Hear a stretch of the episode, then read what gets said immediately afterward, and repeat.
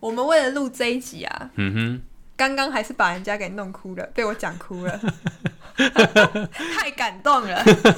欢迎光临纯心堂纯聊天，真的，哎、我们这一集真的是尝试了很多遍，就是用了 NG 了很多次因。为就很难 get 到那个点。对，因为我觉得我内心其实还有一些坚持跟价值观还没有被松动跟打破，但就是有是一种被道德，束缚跟绑架的我跟你感讲，今觉，天这一集就是要解开束缚。解开大家脑中道德的束缚，对，而且是一个我觉得攻击力度有点强的一集。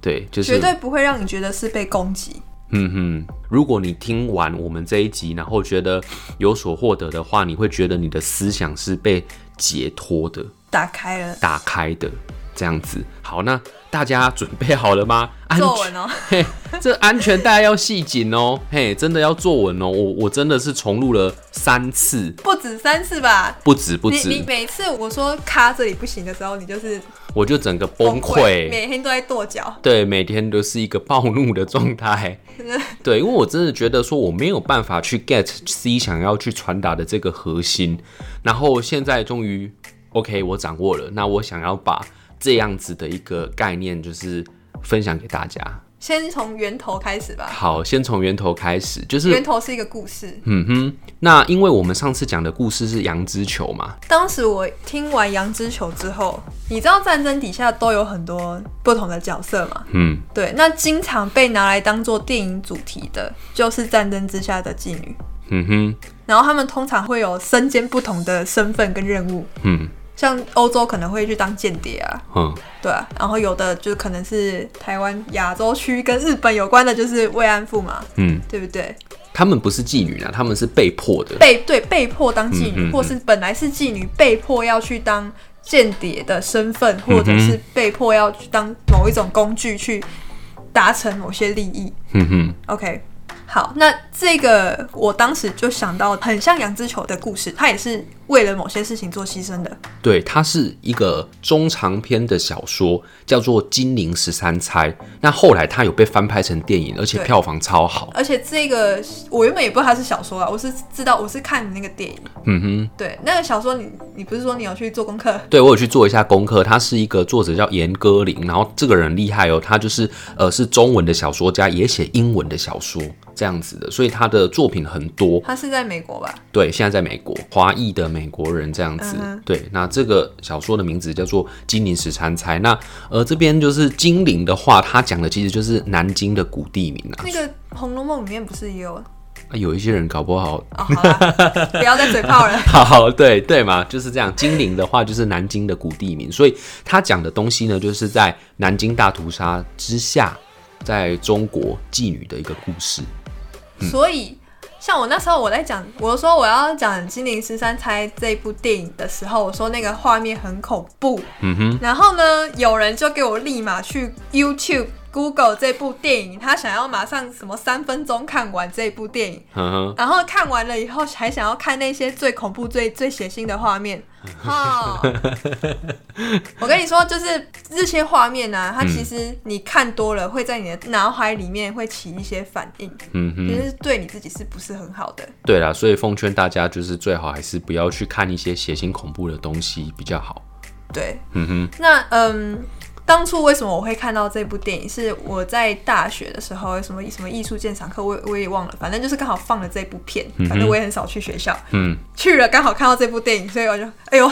竟然会放这么恐怖的电啊，影！那就是老师因为你你很少去学校，所以知道你要来了，就故意放很恐怖的东西给你看对，。 因为我不看这种血腥恐怖的东西，啊嗯哼然后你又知道南京大屠杀它是真实发生的事情，嗯而且据说这个这一个金陵十三钗也是真实的嗯存在的，嗯，不是都会有一个什么河岸、哦会固对定都是妓女，她们会在那个地方，有点像红灯区的概念。这个红灯区很厉害哦，它从唐朝的时候一直到就是呃中日战争那个时候都有。它叫就什么是情怀，对秦淮河，大家还记得，可能在国小、国中有背过一首唐诗啊，整首我们就不背了，我们念后面那两句，听好，叫做“商女不知亡国恨，隔江犹唱后庭花 嘿，不知道的人真的不行哦。”，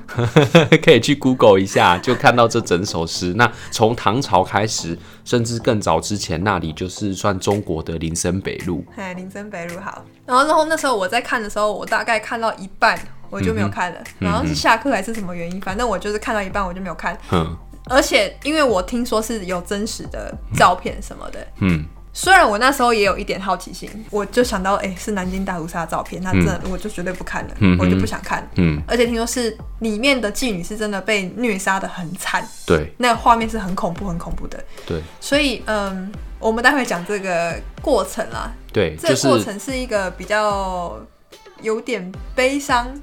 的一个故事。稍微有点就是悲伤的故事。那开始哦，好，好，那故事一开始的时候呢，就是在战争的时候，跟普法战争的年代一样，大家就最想做一件事情就是逃难。那这个电影开始，或者是整个故事开始的时候呢，它是用这个女生，就女学生，有一批女学生，她们要逃难。那在战争的时候，最安全的，算相对比较安全的地方是哪里？就是那个教堂。就那个也是女学生很幸运，嗯哼，在逃的时候遇到一个神父，一对个老神父。对，那个到老神父他是要去向外求救的，嗯哼，他是想说看能不能透过就是外国的外力国的量。力量去拯救，拯救这一些无辜被屠杀的平民老百姓。对他们就是真的是很多是老弱妇孺，嗯然后要被残杀，然后嗯，那些女学生刚好遇到那个神父，神父就叫他们你们逃到教堂，教堂里面去，而且呢，可能在日本杀进来的时候，他如果去攻击教堂，那很有可能他会是攻击跟到西方人、外国人嘿，对，那他们那个时候也是也是有在想嘛，就想说呃法外国人比较强啊，我得罪他，等一下会被打，然后那个教堂很大，很像一个城堡，嗯，尖塔状的，对，所以那个女学生他们是第一批先逃进去的人，对，对，但是在他们逃跑的过程中，也有另外一批人，也要一起进来，这一批人就是妓女。对，就是在那个秦淮河畔烟花女子，对，这些烟花讲烟花女子好像比较好。对，讲妓对女有点尖锐一点，好，反正嗯这群烟花女子就是穿着旗袍，然后打扮的很很漂漂亮头发也都 settle 过，带带着她们的化妆品，带着她们的，有人带着琴，对，昂贵的所有家当，对，然后就也是要逃进教堂。教可堂是里这个面时候，那群女学生就不要让他们进来。把门锁住，觉得他们真的是非常的肮脏、污秽、恶心，不然不要进来这样子。对，所以那群妓女她们怎么，她们还是有进到教堂，怎么进去的？大绝招，听好喽，翻 墙。对，她们 就没有，翻这里的墙翻墙指的是用身体去翻过墙，没有其他的意思哈。对，反正好她们最后就是翻墙进去。嗯哼，好，那你可想而知啊，一个代表的是传统的价值的，道德的束缚嘛，比方嗯说学生在学校嘛，对不对？不可以随便就是留那奇怪的头发、啊，衣服不能乱穿呐、要不然你就坏坏啊，对不对？对那妓女哪有什么道德的束缚，哪有差、啊？对啊，对啊，所以他们就是呢两个极端，然后在一个空间里面呢，就是共荣生存而。且你看那群女学生就看到，就她们投进来之后，还是就是梳妆打扮、浓妆艳抹，嗯，就是过着她们想过的状态。就是他们就沉溺在自己的世界，他们也不 care 外面到底是不是在战争，反正我就是过我们的，老娘爽就好了。这样，对那看在女学生眼里，他们会觉得说，哎呀，你们这一些人本来就已经坏坏了，怎么可以在这个时候再做这些坏坏的事情 呢？好、所以他们对他的成见更深。嘿，对，然后而且那时候像她们妓女要借地方洗澡，然后那个洗澡的地方是在女学生的地盘， 嗯哼，所以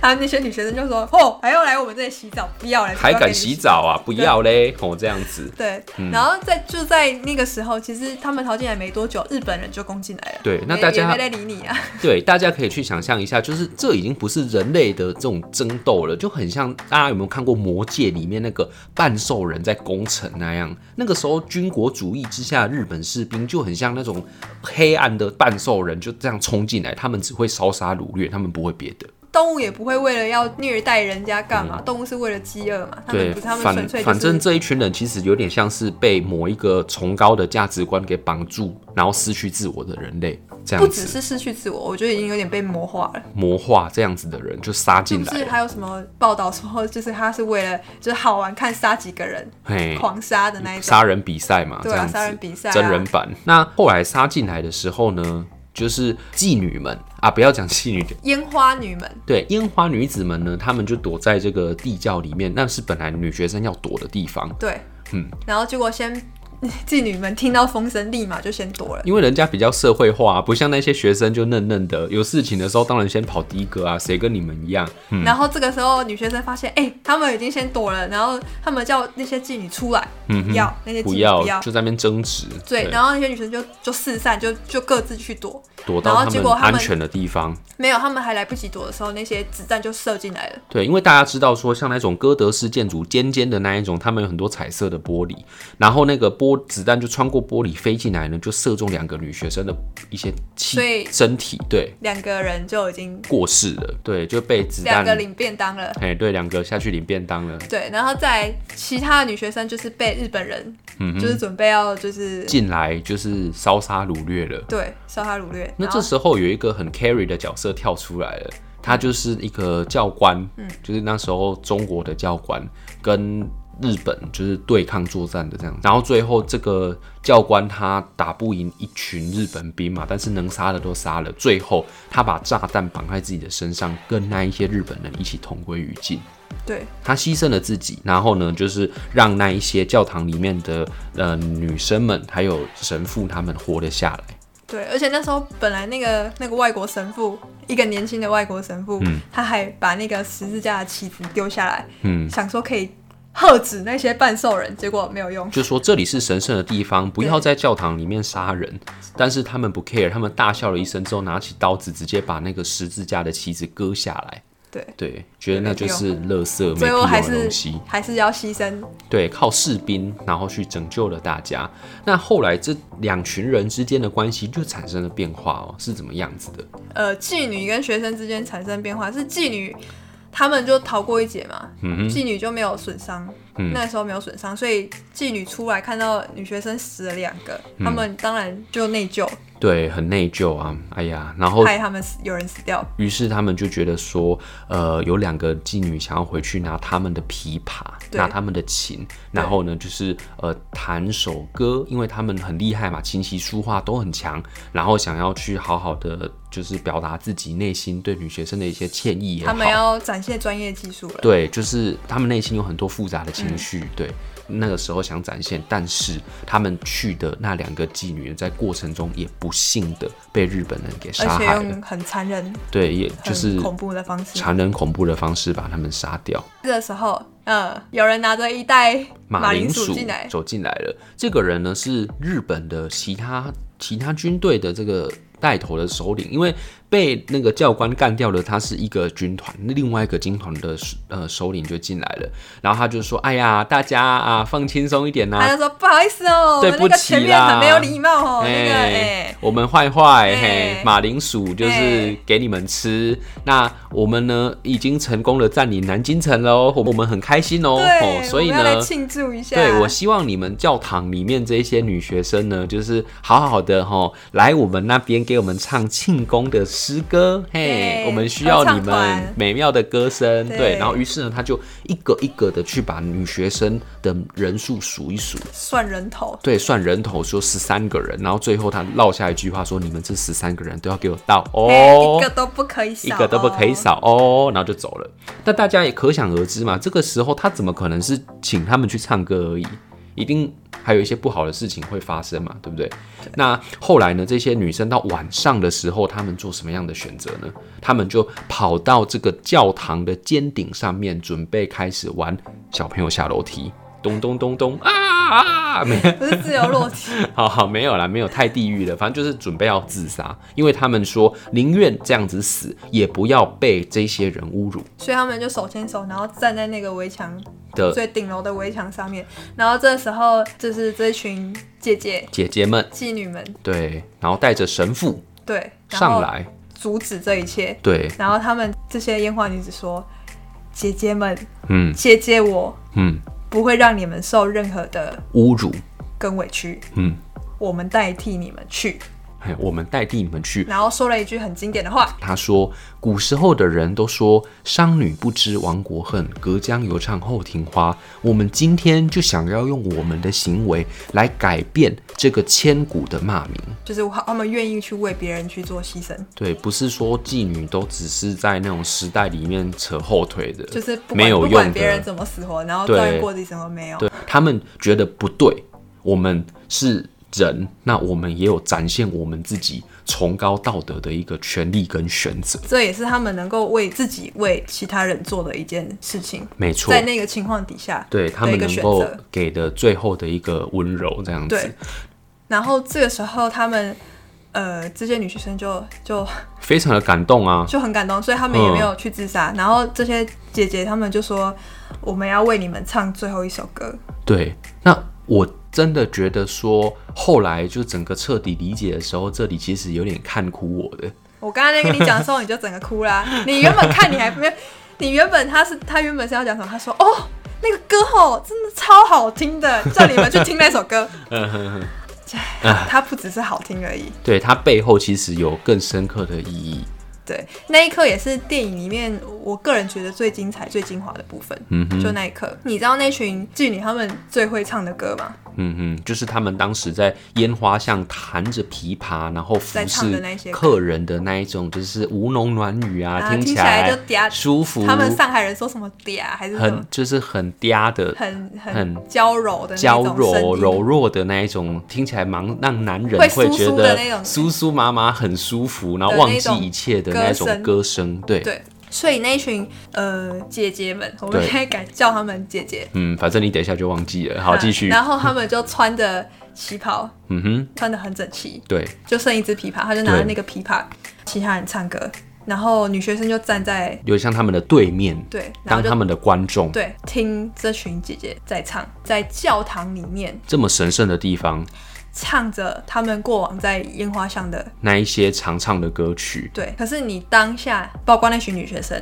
她们的感觉是像是姐姐在跟她们唱歌，真的自己的亲姐姐，自己的亲姐姐，在对她们唱歌。嗯而且你当下你会觉得她们特别的圣洁，嗯，当下那一首原本在烟花巷所唱的歌曲就。像是圣歌圣歌一样，我觉得在那个场景，那一首歌已经完全升华到那样子的等级。因为我们作为观众，甚至这些女学生，我们大家都心知肚明，她们可能就是要去送死的。嗯，他们这首歌其实是为自己做一个道别的歌曲，对，就是一首离别歌。嗯，可是你可以感受到他们对于自己，虽然他们的身份是烟花女子，对，但是他们对他们自己是有一种尊重，嗯哼，他们很尊重自己的那个身份，然后去展现出他们自己那一种态度。嗯，对，把歌唱好，对然后把那个琴弹得无懈可击。对，然后呃，你就是可以感受到那一种，就是我们都嗯哼只是一个人，对，我没有任何的角色，没有任何的标签，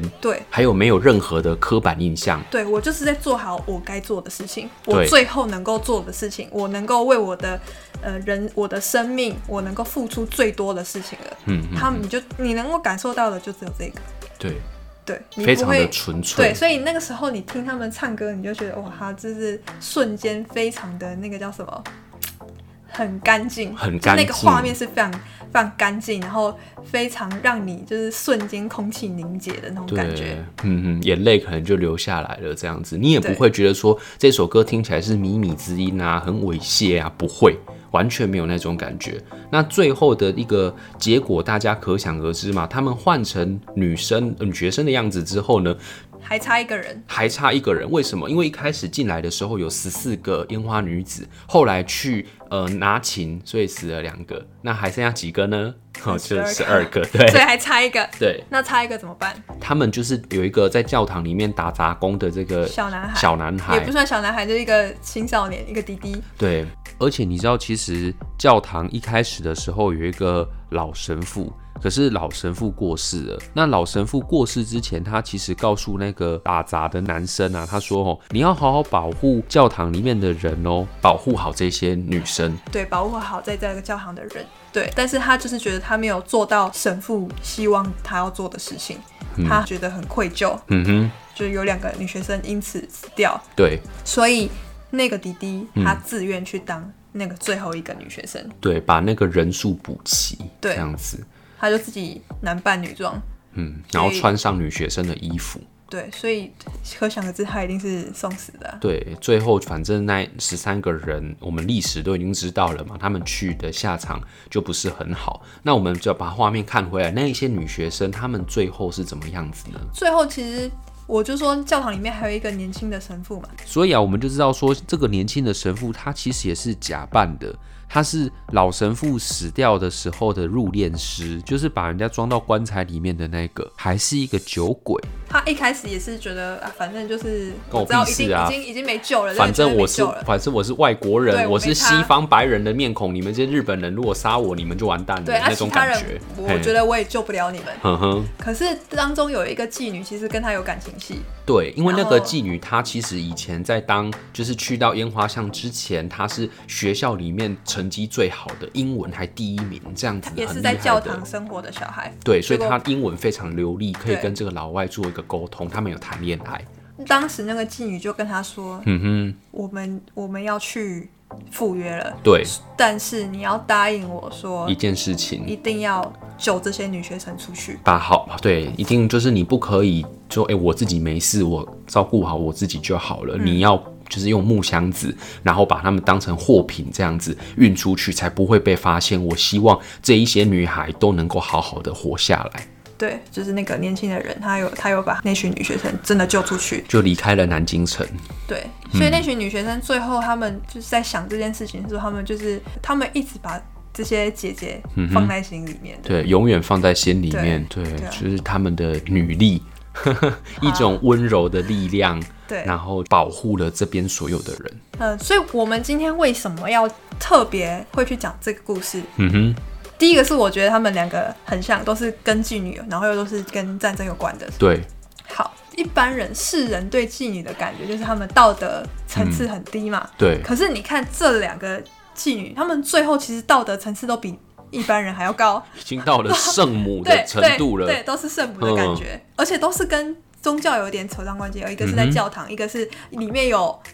那个修女，嗯哼哼修女说她是那个、哦，对啊，修女说那个杨之球是圣女，哼哼，像圣人一样嘛，对，然后这边是那个妓女们在教堂里面唱着像圣歌的感觉。哼哼，这里面就是神圣光辉最大的反而是妓女嘛，嗯哼，那所以这里面探讨道德嗯的层面是很高的。哼，嗯，好，那你从杨之球的故事来看，他最终这杨之球要强调的是，爱国主义，嗯，是吧？对，因为今天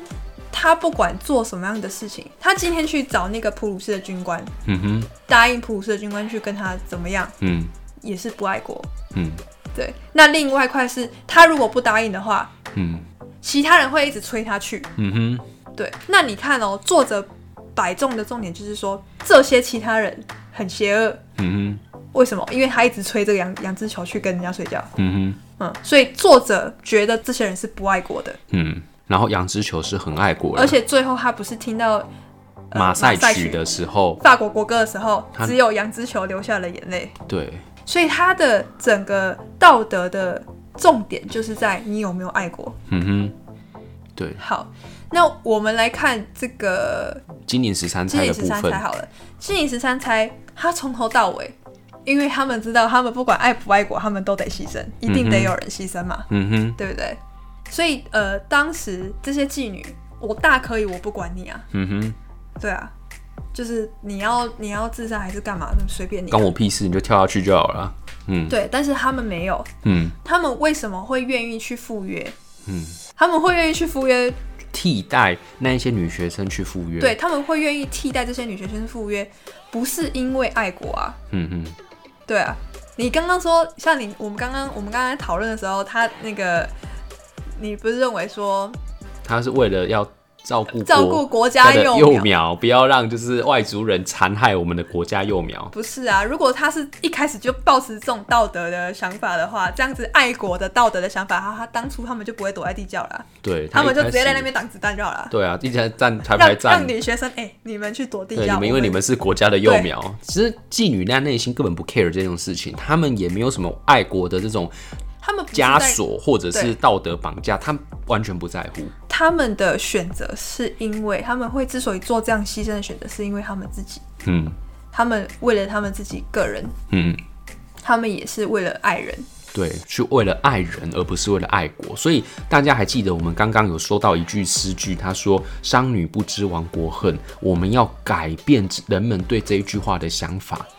商女不知亡国恨，其实也是在讲爱国，你爱不爱国这件事情。嗯凭什么国家哼，嗯，国家可以，都亡了，你还可以这么开心，哼哼，是不是？对，可是最终妓女她不是因为爱国才做这件事情的，嗯哼。她其实是因为她知道她自己可以做什么样去帮助到这一些女学生，对，让她他们其可实以是安全，人，她是对为了人，为了这一些还有自己，活生生的人，对，还有她自己，她嗯知道她自己只是她可以做的道德最崇高的一个展现，对，她可能没有想那么多，嗯有可能她当初就是觉得。我可以为这件事情做这样的牺牲，嗯哼，我们来看他，可能我们会觉得他道德很高，可是他可能当下是觉得他可以做最多的，他生命可以发挥最大价值的方式，嗯他愿意去做这样的牺牲的。嗯哼。对所以他的一个焦点，我会觉得说，他并不是放在这一些妓女哦，非常爱国，非常的厉害，不是，他们是放在人为本位这个地方，对，一然后种人道或者是人道的爱精人的一神，种精神。爱人的精神，对。那这个东西就是要接下来要进入，就是我们要来挑战，就是可能大家内心一些想法的地方，就是说，呃，过去就是一些战争嘛，然后敌对嘛。那回到我们日常生活中呢，我们你去想哦，为什么当时嗯普法战争的那个时代，它是去它就是战争时期，嗯作者为什么要写那一篇？嗯强调爱国这件事情，因为当时这个价值对他们来讲太重要了。嗯嗯他觉得没有国家就没有他，嗯，对。那我们现在的生活的话呢，常常会遇到一个问题，就是我们旁边的那个国家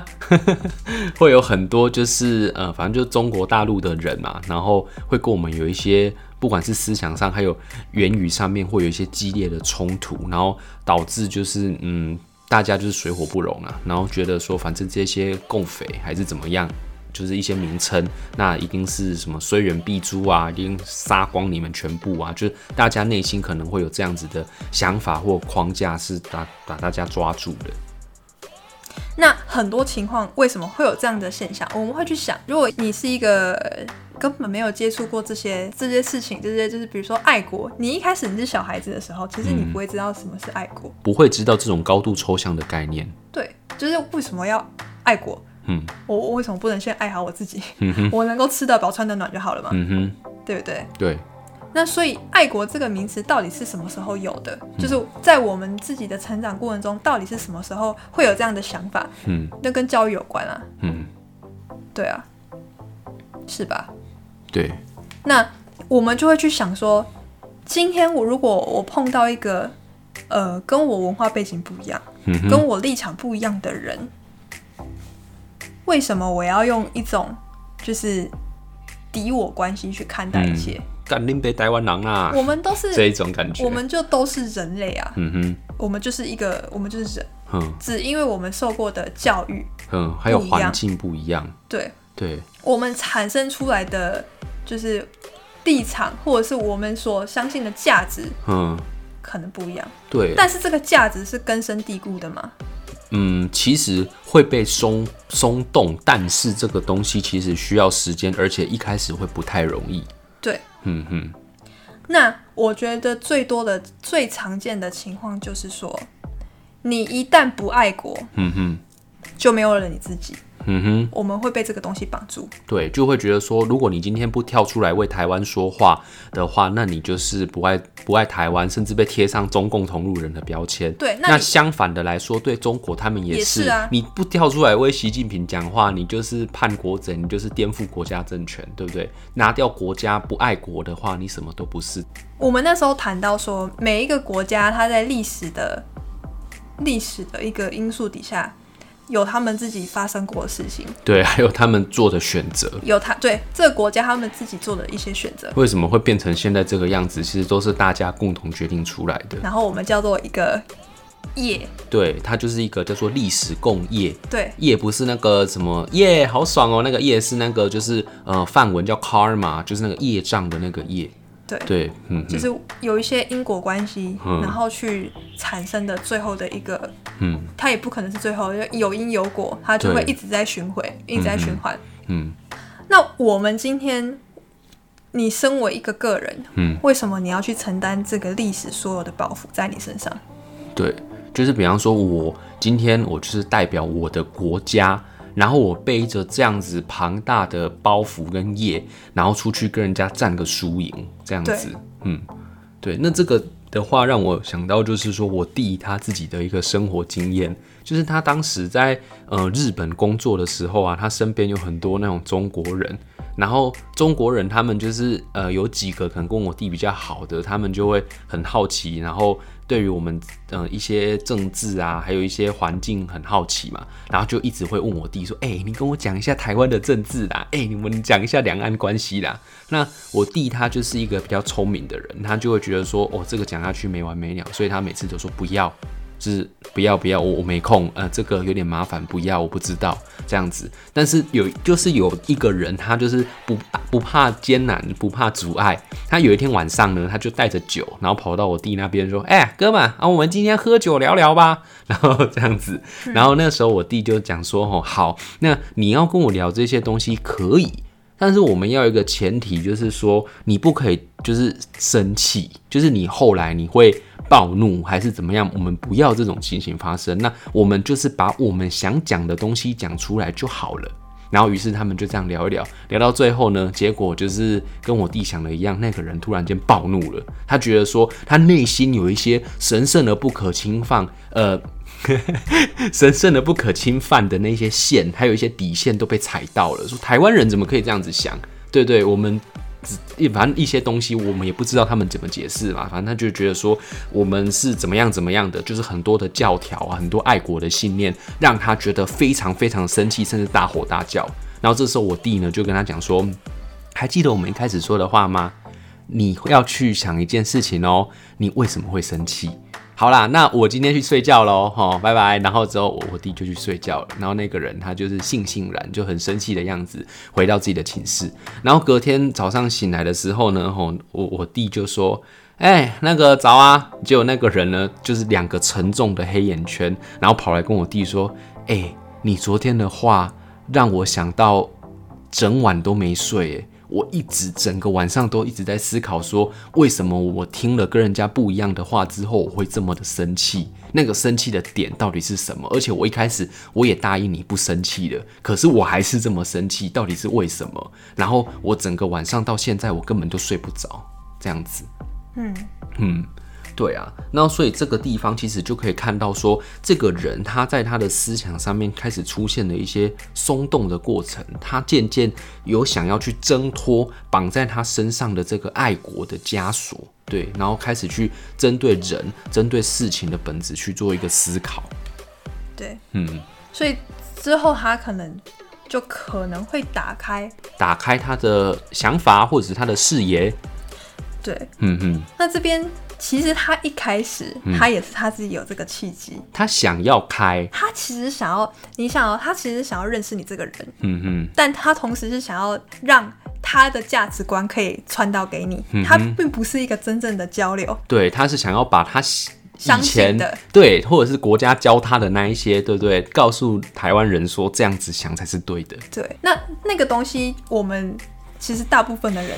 很常做这样的事情吧？嗯哼，就是我我们台湾也是啊，我们也对啊会想办法去教育他们那一些人说，你们想这种狗屁东西，我们才是对的，你民们主自由才是对的，才是真理，对不对？对你们看那个，你们国家根本没有媒体，你们那些人民日报什么都是宣传机器，哦，就之是类的类似像这样子的，对会去抨击他们嘛，嗯，对。那其实你就是把它当做是他代表台湾人，嘿，他代表中中国人，人，嗯甚至代表中共人。嗯，对。之类的，你甚至那个人活生生的人走到你面前，你觉得他就是中国共产党的集合体？对，你就是看到就是中共走过 哦来哟，了，中共来了，好恐怖哦！对，嗯可是他明明就只是一个人，嗯哼，嗯你有真心的想要去了解过这个人吗？嗯哼，这一点真的是我会重录那么多次的一个最关键的因素，就是我们其实后来我才觉得说，我们应该要站在人的角度去同理他，去了解他们的历史共业，然后呢，试着跟这个人做沟通，然后虽说不定我们有机会可以变成朋友，但是呃有时候也没机会嘛，那也没关系，我们就随缘。但你是知，道，嗯哦只有一种情况底下我不会跟他变成朋友，呵呵。就是他可能价值太死了。呵呵，就是他的道德是完全没有弹性，用那个水泥粘住的这对我样，子。我就算再怎么嗯那个，再怎么帮他拆解、拆解、拆解、拆解，再怎么打开，他就是还是不相信，永嗯远就是封死。那这个东西你真的很难突破，那可能他可能下辈子吧，下、嗯下一次，对他可能这辈子他的功课还没有完成，没有可能，就是反正那是那也是他的业他嘛自，己要完成的功课。我们也不需要去干涉人家的一些选择的自由对。，但是我相信大部分的人他都是可以被打开的，嗯哦因为我们其实呃，或是我啦，嗯哼，或是很多我遇过的人，嗯哼哼，其实我们很常会自己大脑里面嗯，就是直接帮人家贴好标签，对，就是说哦，你看你现在在帮中国人讲话，标签贴上去，中共同路人，嘿嘿，对不对？你就把它当做是一个集体了，哼哼，或者是我自己会说，我就是台湾人啊，嗯哼，所以我就要林背北负台林北湾。台湾音娜啦，对安啊诺啊我怎就要样背那种负感所觉，有台湾给我的标签，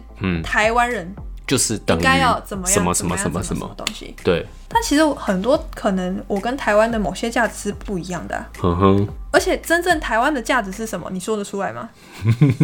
这个在选举的时候，大家都各自表述啊， 大家也没有一个就是正确的答案你啊你，认为台湾所代表的价值有哪一些？可能就是多元啊、平等啊、民主啊、自由啊这样子吧。对，嗯那嗯请问你，我们在平常的时候，我们有做到这些 吗？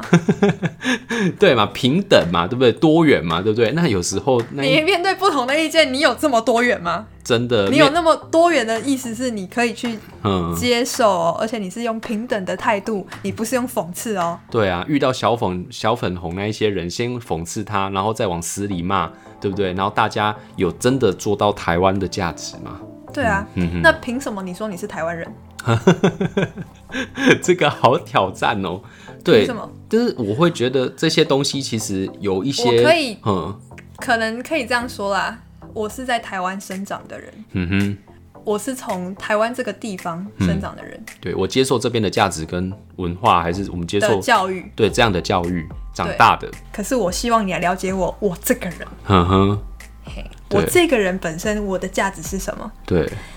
那我当然也会希望我就是把这样的概念跟其他其他地方的人，比如去做说中国地方的人，地方的人或者是美国地方方的的人人、日本地方的人，，对嗯，对，从各个地方来的人嘛，对，对。国家这个概念，嗯我哼，觉得是让这个社会可以稳固的嗯哼，一种，就是我们必须去接受，就是你有灌输国家，嗯就哼它也是被灌输的啦。其嗯实哼你有国家，嗯也是很儒家的思想嘛， 对啊，就是你有国家才有你自己嘛，嗯哼哼对吧？所以它就是一个绑住你的东西。一个教条绑架，你一定要这样子做做做，不符合这些，你就是不爱国，不爱国等于垃圾，那你对就没有自己的主体性了。对，那为什么我们要活这样子的人生呢？嗯哼，我们其实是可以去接受更广阔的世界嘛。那你要接受更广阔的世界，你必须去了解跟你不一样的人嘛。嗯哼，对对对，有时候对比方说哦，你看像西方的人还是什么，他们的有一些价值观可能跟我们自己是比较相同的，他们。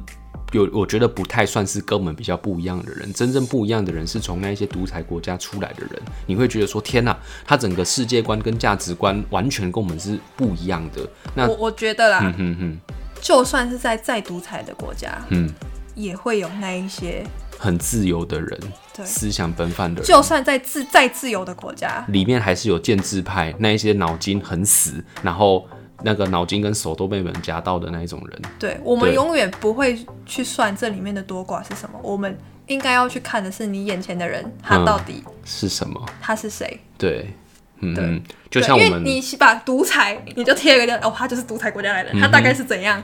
他可能那个想法就是哦，很不 OK。嗯甚至你听他讲第一句话，你就觉得哦，这个这个哦，这个真的不行，嗯再见。哼，所以我真的觉得说，这个世界其实是你可以把它想象成一个好玩的游戏，那明明就可以很好玩的，为什么大家要被思想绑架，然后过得这么无聊呢？就像是那一些女学生，如果一开始觉得这个这些姐姐是妓女，妓女等于脏脏坏坏、好好色色，对不对？那这样子的话，为什么会有后面那一些圣洁的表现，还有为人们的牺牲呢？对吧？所以就是说，我们应该要所去以把，对我们来说，嗯哼就是、呃，对我啦，嗯，也可以说我们，嘿，我如们果你两也认个同，对对我已经认同了，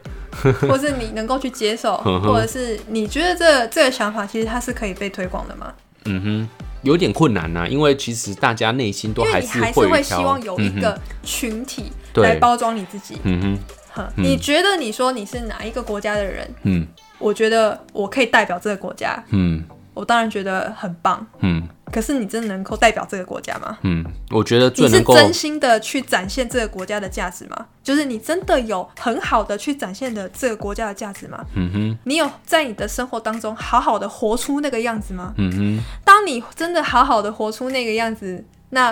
就是其他跟你价值不一样的人，他看到你活得那么开心，他难道不会羡慕吗？对啊，他会难被道你吸引的、对啊，他难道不会被吸引吗？嗯哼哼，对，这就有点像是说，呃，我们一直在推提倡一些我们觉得很好的东西，然后但是呢，我们遇到不同意见的人的时候，我们就往死里面踏伐，对啊，就好像说，吼我们今天在吃午餐，有个汉堡，然后人家明明就不饿，你还是拿汉堡一直塞他的脸，一直塞他的脸。我觉得我们能够做的事情，就是把这个汉堡吃得津津有味，让他们开始羡慕起还来。看到让他们看到都流口水，就对觉，得说哇，原来汉堡这么好还可以吃这样吃哦哦！原还有来这种汉堡吃法还有这种吃法，天哪、对，那我们现在在干嘛？我们应该要舍弃吃热狗，还是吃什么？我们一起来吃汉堡，可以这样子。哦尝试看看吃汉堡，让他试试看吃汉堡，甚至是可以就是哎、诶你可以试用这种方式吃哦，跟你平常吃汉堡是不一样的哦。嗯哼，对对对所以我们就是真的不需要。我们今天聊这一集聊天的一个目的啊，就是很希望说，现在已经二零二零年了，对我们的思想不要再停留在一爱国百四十年前普法战争什么还。在争谁爱国谁不谁爱国。国谁不爱国？霍亨索伦家族那时候在那边胡搞的时候，对吗？你的思想还停在一百四十年前吗？拜托、对不对？对啊，你看当时他们就因为对方的一句话，整个国家就觉得、哦靠，我要战争了，对啊我要攻打你。那个皮斯麦的那个状况，其实老实讲，他嗯我觉很得摸准了人性，我觉得这个东西在现在二零二零年今天的台湾还是存在哦。对啊如果今天什么中国还是什么哪边哦发一个什甚至我么。们自己人就说：“哦，对方看对方他怎么样了，我们应该要发起战争，我们应该要对，怎么可以，对不对？对然后整个那个情绪就被挑拨起来，就开始高潮，然后就进入狂热的状态了。对，然后狂热的极致就是变得像我们刚刚讲的那些日本的士兵嘛，那也是一个极那是端极值端的啊对极端值，对。但是我会觉得说，其实到现在的社会，还是有很多的人都是会非我族类，就是怎么样其心必异嘛，然后一定要把它干掉，往死里面打，死里面踹这样子的状况。那你这样子的，你是真的爱国吗？ 那你是不是思想还停留在一百四十年前？其实有一种一种状态，就是说，因为你自己不够强大，嗯哼，你作为个体不够强大，所以你才必须要有一个国家来包装你自己，嗯哼。那如果你很清楚知道你的想法是什么你，自己是谁，哦你自己是谁，我可以代表我自己。嗯哼，我不可以需要用一个国家来代表我，我也不需要去代表这个国家，嗯哼。我就是我。对，我要展现我属于我自己相信跟我自己喜爱的价值，就像那一群在秦淮河畔的女子一样，对，嗯，展现出属于人的光辉，这种价值是爱人，嗯哼，而不是爱国的价值。在这也是我们就是纯心堂今天想要传达给大家的。那对啊呃我我就是觉得说，嗯、如果你觉得好听，或者是呃有认同的话，那欢迎就是大家到 Apple Podcast 帮我们按五星，然后给我们一些评论，或者是可以到我们 IG 的粉丝专业你打纯心堂咖啡馆就可以了，然后也可以私讯我们，跟我们讲讲你的想法。对我们很，我们真的很少在讲政治的，但是我们讲政治的时候，也可以讲出我们的观点是这样，然后跟大家其做实一就个是意以见人为交流本啦。对，我们就是以人为本，不要太用那种国家大的教条把你框住，然后说哦你不这么做，你就是敌人先。先做到就是你能够爱你自己，爱你自己然后爱人，对，爱你眼前的人，对，去对真心的去了解他，站在他的角度去看看他的世界嗯就。算他表现出来有多反智还是怎么样，那也是人家过去的一些东西所造成不的，代表他未来，会还是这个样子。对就像我弟那个朋友，对他他他后来不是他很快乐 啊，人家后来还来是是是好嗯朋友嘛？对啊，后来还是好朋友啊，他还跑去跟我弟道歉，还买东西送请他吃、欸。他说我觉得我那时候暴怒，我很无理。然后后来是查了很多资料，他发现说其实很合理啊。对啊，其实这个世界有时很候多跟不同他的想想的法对对啊不太一样，对嘛？那这样子就很好啦。对啊嗯，那就是 love and peace。OK，那我们今天就说到这边喽 好。正能量啊，不行。好，你节目怎么那么正能量？好啦，好好，就说到这边喽，大家拜拜拜。